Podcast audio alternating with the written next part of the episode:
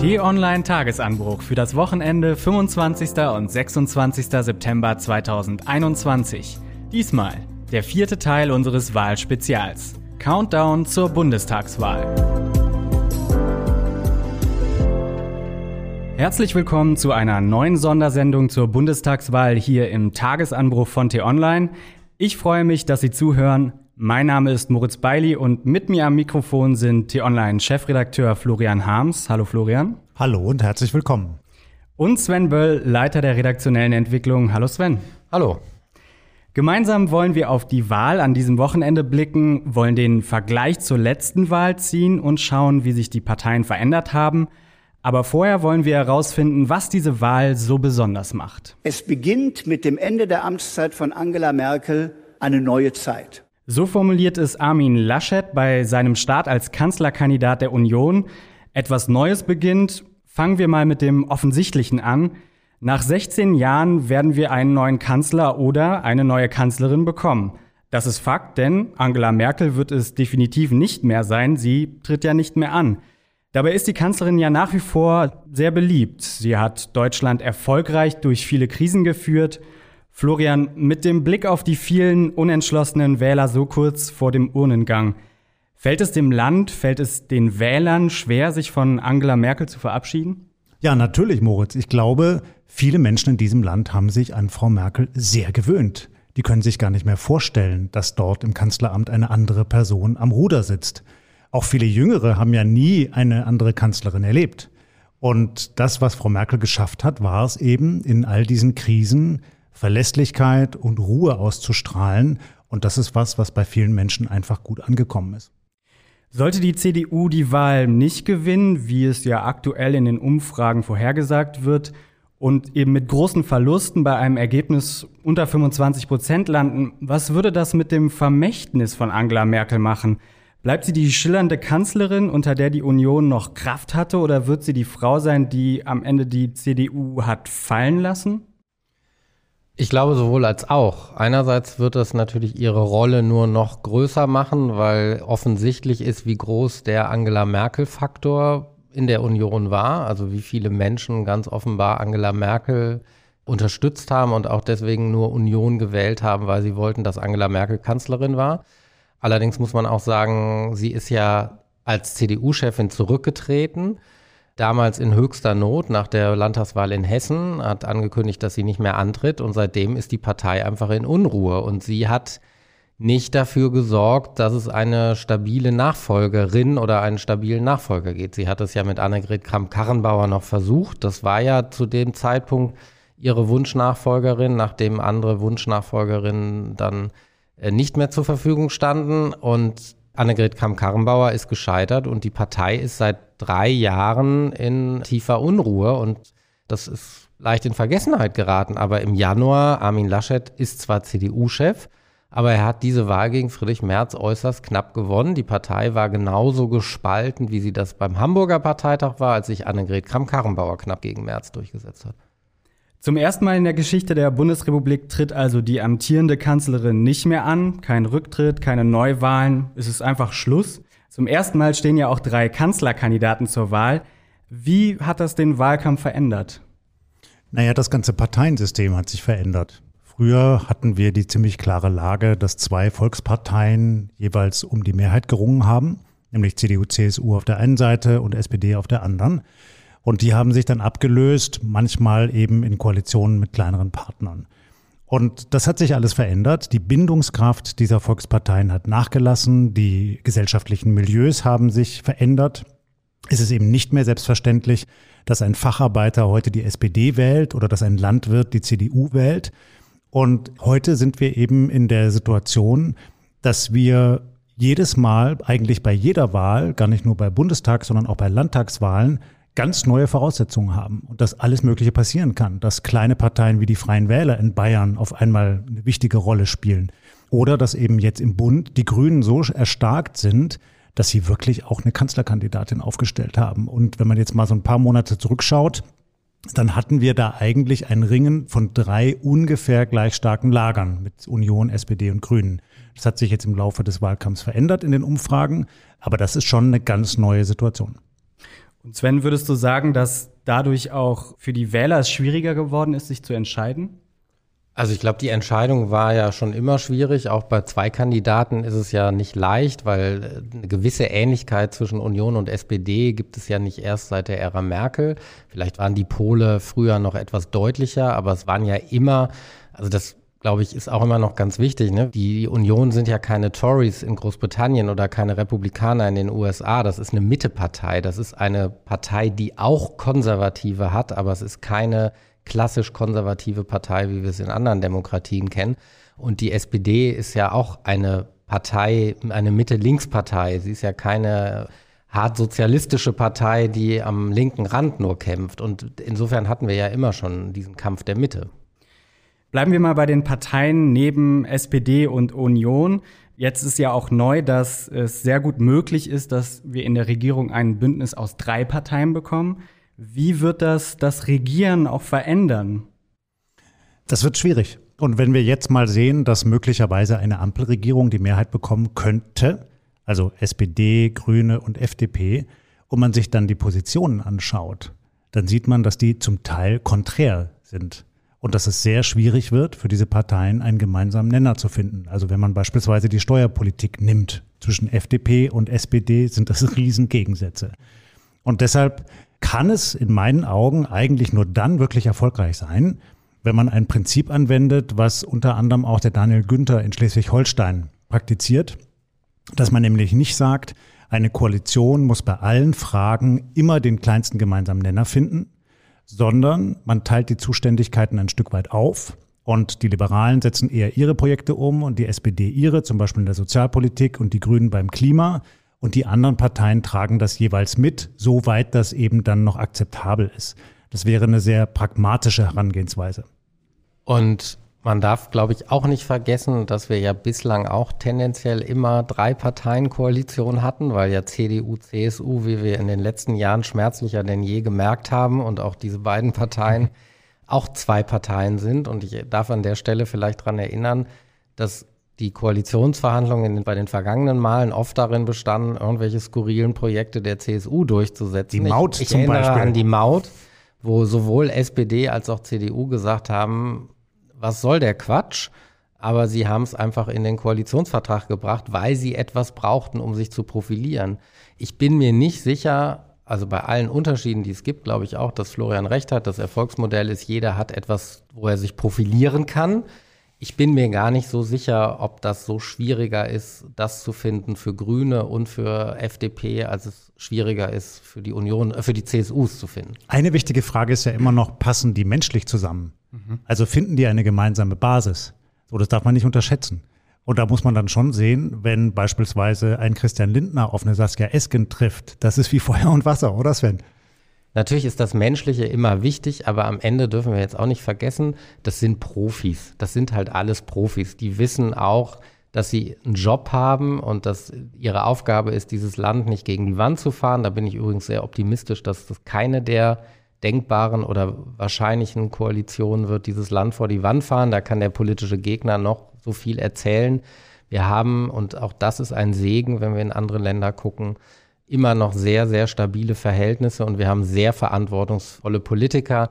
Ich glaube, egal wer Kanzler wird von den dreien, die das im Moment anstreben, bin ich relativ optimistisch, dass es das Abendland auch übernächste Woche noch geben wird. Könnte es eigentlich auch sein, dass jemand Kanzler wird, der jetzt nicht Kanzlerkandidat ist? Zum Beispiel aus Bayern kommt? Rein theoretisch ja, weil das ist ja zum Beispiel das Riesenproblem der CDU in Nordrhein-Westfalen. Wer wird Nachfolger von Armin Laschet? In Nordrhein-Westfalen gibt es ja die Sonderregel, äh, dass der Ministerpräsident muss Mitglied des Landtages sein. Im Bundestag, wer weiß, vielleicht kriegen wir beide auch noch spontanen Anruf. Auch wir beide oder Moritz könnten zum Bundeskanzler gewählt werden. Es müsste uns, das ist der kleine Haken, nur jemand aufstellen. Und der etwas größere Haken, wir müssten eine Mehrheit im Bundestag bekommen. Da Das- bin ich relativ pessimistisch. Ja, das mag sein bei uns dreien, aber wie siehst du das im Hinblick auf Markus Söder? Ich frage deshalb, weil dieses Gerücht geht ja auch um im politischen Betrieb. Dann geht das Szenario eben so, Laschet fährt ein wirklich eklatant schlechtes Ergebnis für die Union ein, irgendwas 20, 22 Prozent, wird sofort abgeräumt und trotzdem muss die Union irgendwie versuchen, eine Koalition zu schmieden, Die Ampel schafft es nicht, sich unterzuhaken und dann ruft man nach einem starken Mann und der kommt dann aus München bzw. Nürnberg. Ist sowas denkbar? Also denkbar ist immer grundsätzlich alles. Ich persönlich würde nie was ausschließen, auch so ein Szenario nicht. Die Frage ist immer, würde ich sagen, von Wahrscheinlichkeiten. Also, dass das für die Union eine gute Lösung wäre, klar. Die Frage ist ja, ist das für FDP und Grüne eine gute Lösung? Also, warum sollten die Grünen und auch die FDP jemanden zum Kanzler wählen, wo ganz klar ist, der wird alles dominieren. Der wird jeden Tag mit tausend Vorschlägen um die Ecke kommen. Der wird jede Pressekonferenz, jeden Medienauftritt, alles in der Öffentlichkeit für sich beanspruchen. Das ist ja eine Art Selbstverzwergung. So, und will man das? Und ähm, da wäre ich jetzt nicht zu optimistisch, aber ausschließen würde ich es nicht. In deinem Szenario sind ja jetzt FDP und Grüne schon sehr entscheidend. Äh, wir sehen ja auch, die beiden Volksparteien, also Union, SPD, verlieren immer weiter Stimmen, wandern unter die 30 Prozent. Das gibt natürlich eben gerade diesen Parteien, FDP, Grüne, AfD und Linke, mehr Macht, auch gerade bei den Koalitionsverhandlungen. Entscheiden die dann vielleicht am Ende, wer Kanzler wird? FDP und Grüne oder? Zum Beispiel. Ja, also genau. FDP und Grüne ja, bei Linken und AfD glaube ich es eher nicht, dass sie entscheidend sind weder Union noch SPD wollen eine große Koalition. Auch das würde ich nicht ausschließen. Es kann sein, nehmen wir jetzt mal an, SPD 26, CDU, Union 24, hätten sie eine Mehrheit. Es kann sein, dass alles andere scheitert und dann wird die Union auch am Ende sich fügen müssen, auch wenn sie nicht den Kanzler stellt. Die SPD ist ja jetzt auch vor vier Jahren nicht mit Begeisterungsstürmen in diese große Koalition gegangen, sondern wie das immer so schön heißt, aus staatspolitischer Verantwortung. Und es wäre fast schon eine Ironie der Geschichte, wenn die CDU und CSU, die ja eine staatspolitische Verantwortung über Jahrzehnte in diesem Land hatten, diese dann ablehnen würden.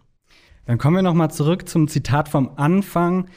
Eine neue Zeit beginnt, hat Armin Laschet gesagt. Im Wahlkampf wird oft davon gesprochen, dass es eine Richtungswahl ist. Es wird ein Aufbruch gefordert, ein Neuanfang für das Land. Aber teilweise werden da auch ganz düstere Bilder gemalt, drohender Sozialismus, Ökoterrorismus, wirtschaftlicher Verfall, Klimanotstand. Müssen wir uns auf eine neue Art der Politik einstellen, auf eine radikale Veränderung? Naja, es wird schon scharf gekämpft, das sehen wir gerade. Aber ganz was Neues ist das nicht. Wenn man sich mal anschaut, wie Wahlkämpfe in den 80ern geführt wurden von Personen wie Geißler oder Strauß, oder Wehner bei der SPD. Das war genauso eine scharfe Rhetorik. Da wurde dann gedroht, die Russen würden kommen. Also ja, es ist immer schon in Wahlkämpfen so gewesen. Da hat man lieber etwas lauter auf die Pauke gehauen. Das, was mir Sorgen macht, ist eher was anderes, nämlich eine Polarisierung und eine Vergiftung der gesellschaftlichen Atmosphäre abseits der allseits bekannten Stellungnahmen von Politikern, überwiegend in den sogenannten sozialen Medien.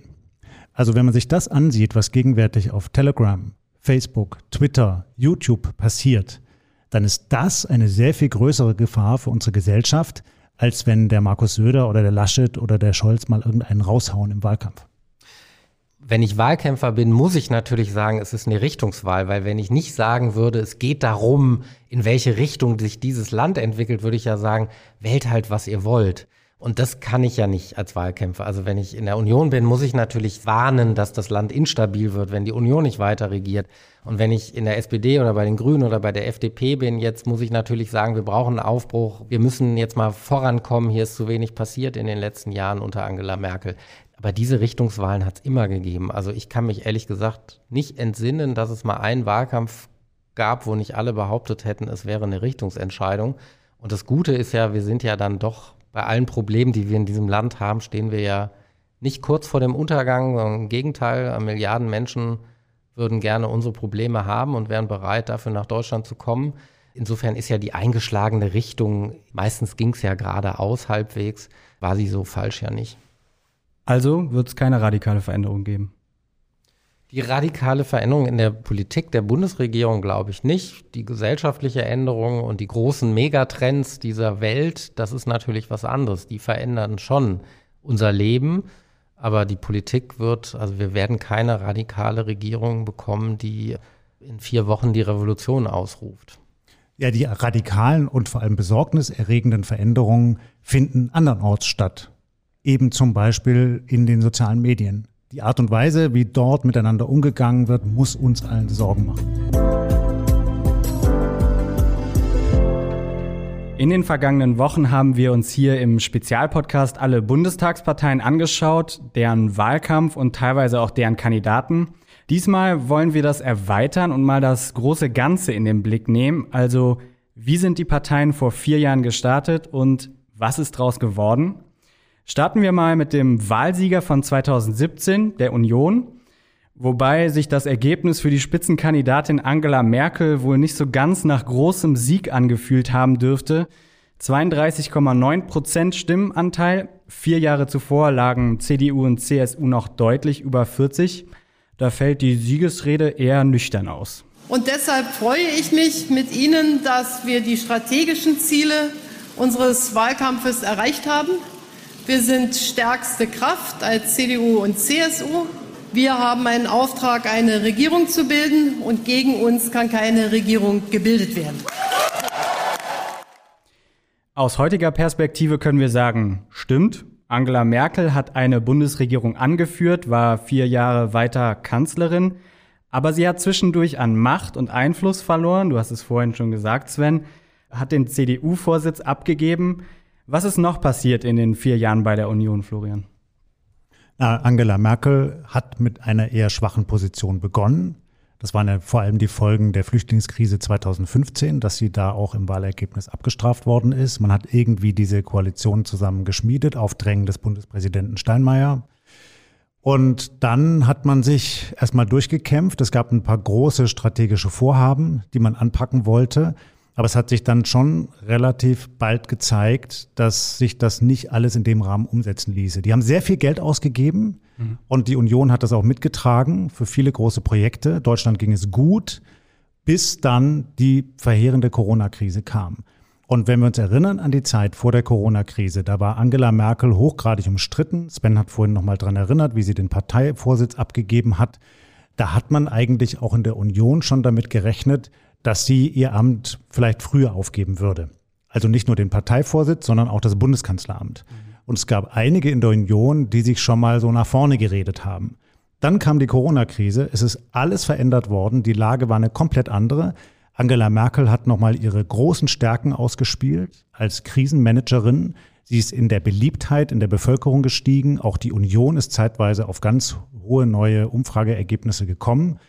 Und Zugleich ist es eben versäumt worden, innerhalb von CDU und CSU neue Programmatiken zu entwickeln, abseits vom reinen Krisenmanagement. Und die Folgen dessen sehen wir jetzt in diesem Wahlkampf, dass sowohl die CDU als auch die CSU auf viele Fragen kaum konkrete Antworten hat, sondern man bleibt da relativ schwammig. Und es ist auch dem Spitzenkandidaten Armin Laschet jetzt häufig schwer gefallen, wirklich ganz konkret zu sagen, wie man denn diese großen Herausforderungen unserer Zeit, Klimaschutz, Digitalisierung, soziale Spaltung bekämpfen will. Und das sehen wir jetzt eben auch in der Folge in den Umfragen. Die SPD mit ihrem Kanzlerkandidat Martin Schulz hat 2017 eine bittere Zeit, landet am Ende bei 20,5 Prozent, so schlecht wie nie. Deshalb ist für die Sozialdemokraten nach vier Jahren großer Koalition ganz klar. Ich habe der SPD-Parteiführung deshalb heute Abend empfohlen, dass die SPD in die Opposition geht. Auch Olaf Scholz hat das so gesehen. Damals war er erster Bürgermeister in Hamburg. Am Wahlabend 2017 sagt er, dass wir aus diesem Wahlergebnis den Schluss ziehen, dass die SPD in die Opposition geht. Ich will das auch gern begründen. Der politische Wettbewerb in Deutschland muss zwischen der linken Mitte und der Sozialdemokratischen Volkspartei und der rechten Mitte und der Christdemokratischen Volkspartei stattfinden. Und das wäre nicht mehr gewährleistet bei der Zusammensetzung dieses Parlaments, wenn wir alle in einer Regierung wären. Es ist deshalb für die demokratische Debatte in Deutschland wichtig, dass die SPD die Oppositionsführerin ist. Ja, es kam anders. Sven, was hat das mit der demokratischen Debatte in Deutschland und mit der SPD gemacht? Naja, damals dachte die SPD und dachten auch viele, dass das die SPD weiter schwächen wird. Und es hat sie ja auch bis vor wenigen Wochen weiter geschwächt. Die SPD lag in Umfragen eigentlich durchgehend unter dem Ergebnis von 2017. Also es kam immer noch dicker. Und der Niedergang der SPD hielt ja dann auch schon eine ganze Weile an. Der setzte ja 2005 ein, eigentlich auch schon 1998, weil 1998 war das äh, mit Abstand beste Ergebnis mit über 40 Prozent. Es ging auch schon unter Schröder bergab und man dachte, es geht weiter bergab, weil die SPD sich ja wirklich selber in diese große Koalition reingeprügelt hat und es überhaupt nicht wollte. Und ähm, es ihr auch nichts gebracht hat, dass sie dafür einen sehr hohen Preis verlangen konnte, der inhaltlicher Natur war, den sie in den Koalitionsverhandlungen durchsetzen konnte. Und ich glaube, wir würden auch heute nicht über einen Kanzler Olaf Scholz reden, wenn Olaf Scholz nicht das große Glück gehabt hätte, dass da zwei andere Kandidaten sind, die so seine besten Wahlkampfhelfer sind, weil sie sich selber tatkräftigst demontiert haben. Die SPD musste ja nochmal in eine Regierung, weil die FDP kein Bündnis mit Union und Grünen wollte. Aber der Wahlabend war für die Liberalen eine große Party, denn sie waren nach vier Jahren mit 10,7 Prozent wieder in den Bundestag eingezogen. Entsprechend gut gelaunt klingt FDP-Chef Christian Lindner. In einem Land, das Schadenfreude kennt, ist unser Comeback über die Freien Demokraten hinaus eine ermutigende Botschaft. Nach einem Scheitern ist ein Neuanfang möglich. Vielen Dank dafür. Dass es für die FDP aber kein Selbstläufer werden würde, hat schon am Wahlabend Wolfgang Kubicki anklingen lassen. Ich finde es bedenklich, dass die SPD heute Abend bereits erklärt, sie geht in die Opposition. Man sollte vielleicht mal ausloten, was möglich ist, denn äh, man kann auch Grüne und uns nicht in eine Koalition hineinzwingen, nur weil die SPD sich jetzt verabschiedet. Aus heutiger Sicht fast prophetisch. Hat es der FDP geschadet, nicht zu regieren? Ja, zweifellos. Das hat ihr geschadet und das haben auch viele liberalen Anhänger dem Christian Lindner sehr übel genommen. Wenn man nach den Gründen fragt, dann kriegt man vordergründig erstmal inhaltliche Antworten. Aber wenn man tiefer bohrt, stellt man eben fest, da hat es auch menschlich nicht gepasst. Das ist das, was ich vorhin meinte. Also Christian Lindner und Angela Merkel, das hat nicht richtig funktioniert. Und der Lindner hat sich von Frau Merkel auch nicht wirklich gewertschätzt gefühlt. Anders zum Beispiel als die Grünen damals in diesen Koalitionsverhandlungen.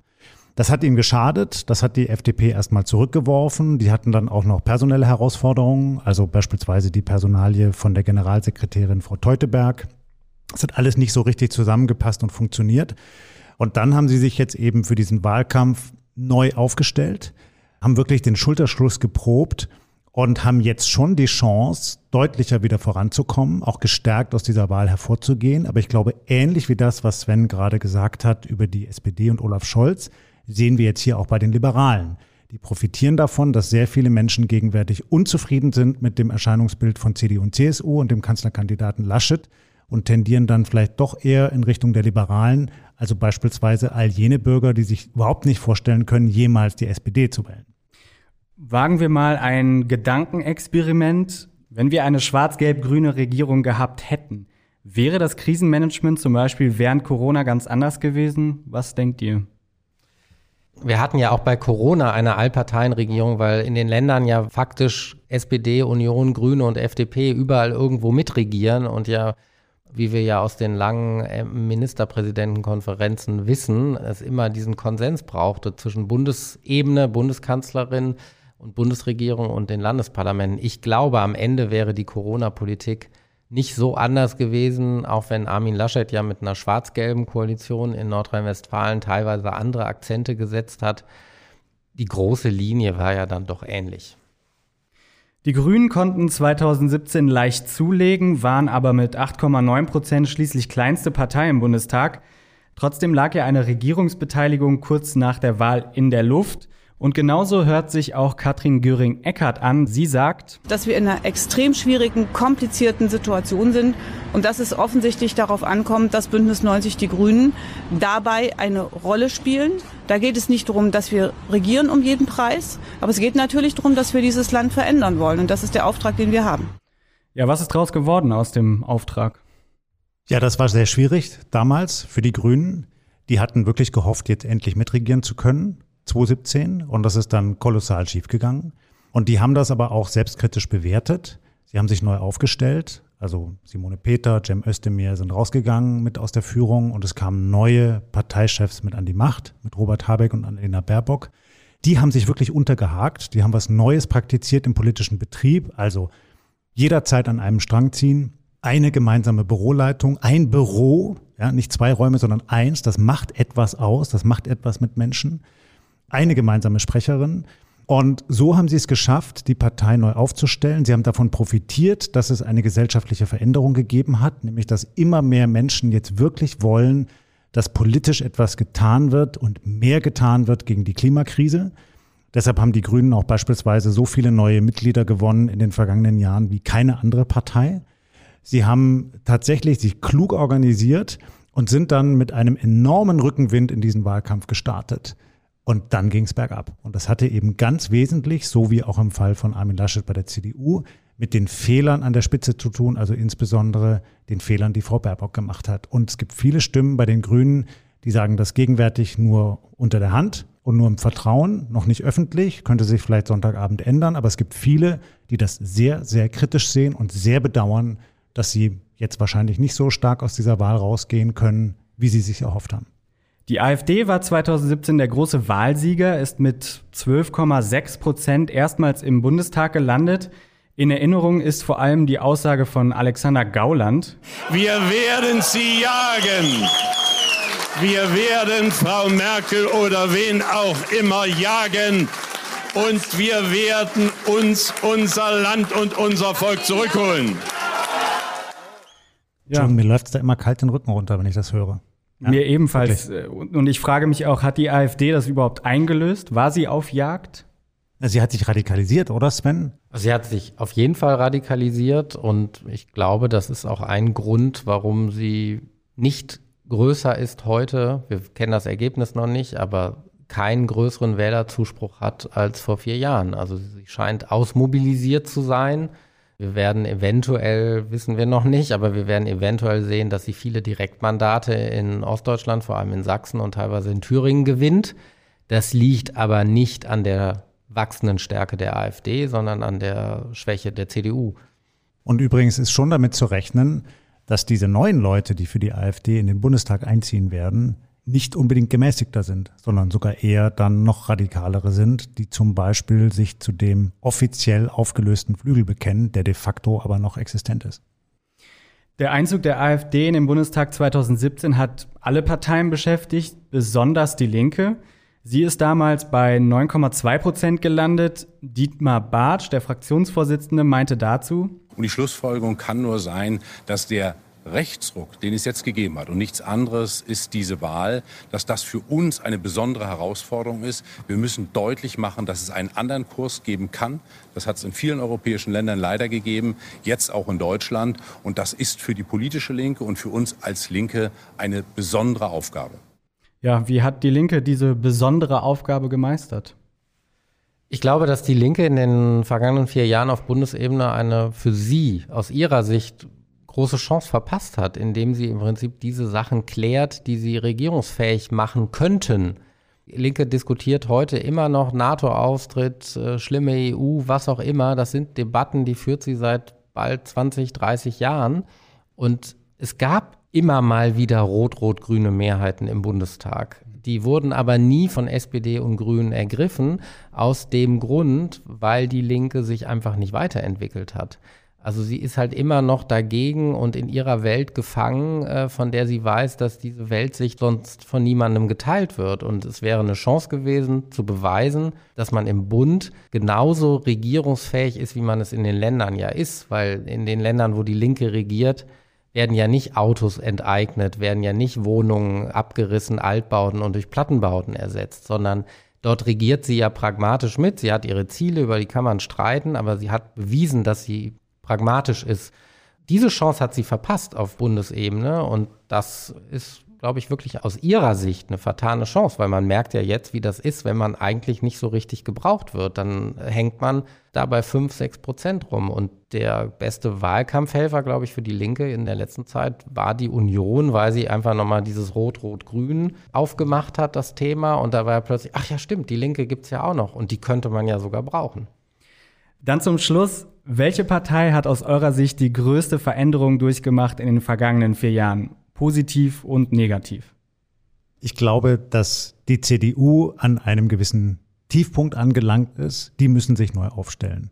Wenn es ihnen jetzt gelingen sollte, die neue Bundesregierung anzuführen, dann wird es schwieriger, sich neu zu erfinden, wie das heute so schön heißt, also ein neues Programm zu machen, neue Personen nach vorne zu schieben, die auch mal was mitreden dürfen, um neue gesellschaftliche Mehrheiten zu werben, sich auch stärker zu verankern in der Gesellschaft. Deshalb gibt es nicht wenige in der CDU, die auch wirklich im Hintergrund sagen, vielleicht wäre es ganz gut, wir würden in die Opposition gehen. Und insofern glaube ich, die hätten das schon dringend mal nötig, ohne dass das jetzt schon eine Voraussicht sein soll auf das, was uns um 18 Uhr am Sonntagabend erwartet. Und um das positiv abzubennen, sollte die SPD tatsächlich am Sonntag die Wahl gewinnen, also als stärkste Fraktion im Deutschen Bundestag herauskommen, glaube ich, ist das ein unglaublich positives Signal an alle Parteien. 2017 war das Riesen-Comeback der FDP und das wäre das Riesen-Comeback der SPD, wenn auch auf niedrigerem Niveau.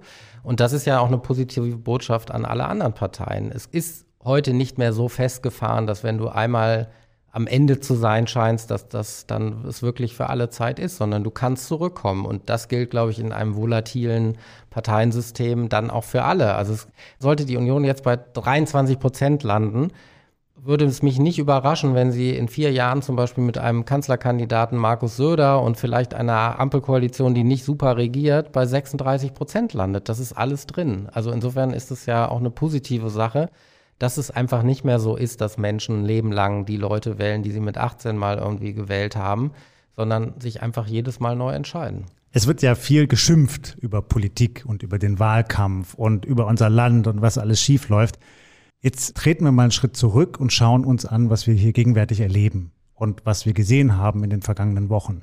Da war nicht alles perfekt, aber das war eine demokratische Auseinandersetzung, an der viele Menschen in diesem Land sich beteiligt haben, es war transparent, es war kontrovers und es war vor allem immer freiheitlich, demokratisch, rechtsstaatlich.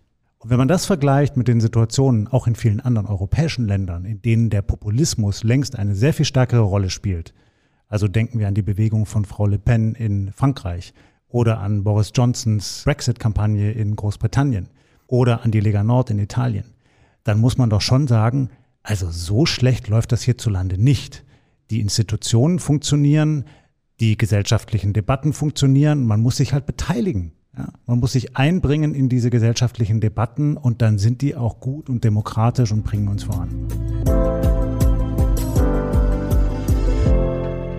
Das war's für heute. Den Tagesanbruch können Sie am Montag wieder hören, dann in einer kürzeren Variante, wie immer ab 6 Uhr morgens.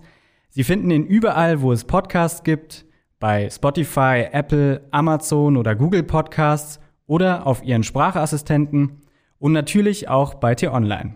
Lob, Kritik und Anregungen nehmen wir gern per E-Mail entgegen unter podcasts.tonline.de. Ich sage danke fürs Zuhören. Danke Sven. Vielen Dank. Danke Florian. Sehr gerne. Danke auch an Marc Krüger für die Unterstützung. Tschüss und bis zum nächsten Mal. Tschüss und bleiben Sie uns gewogen.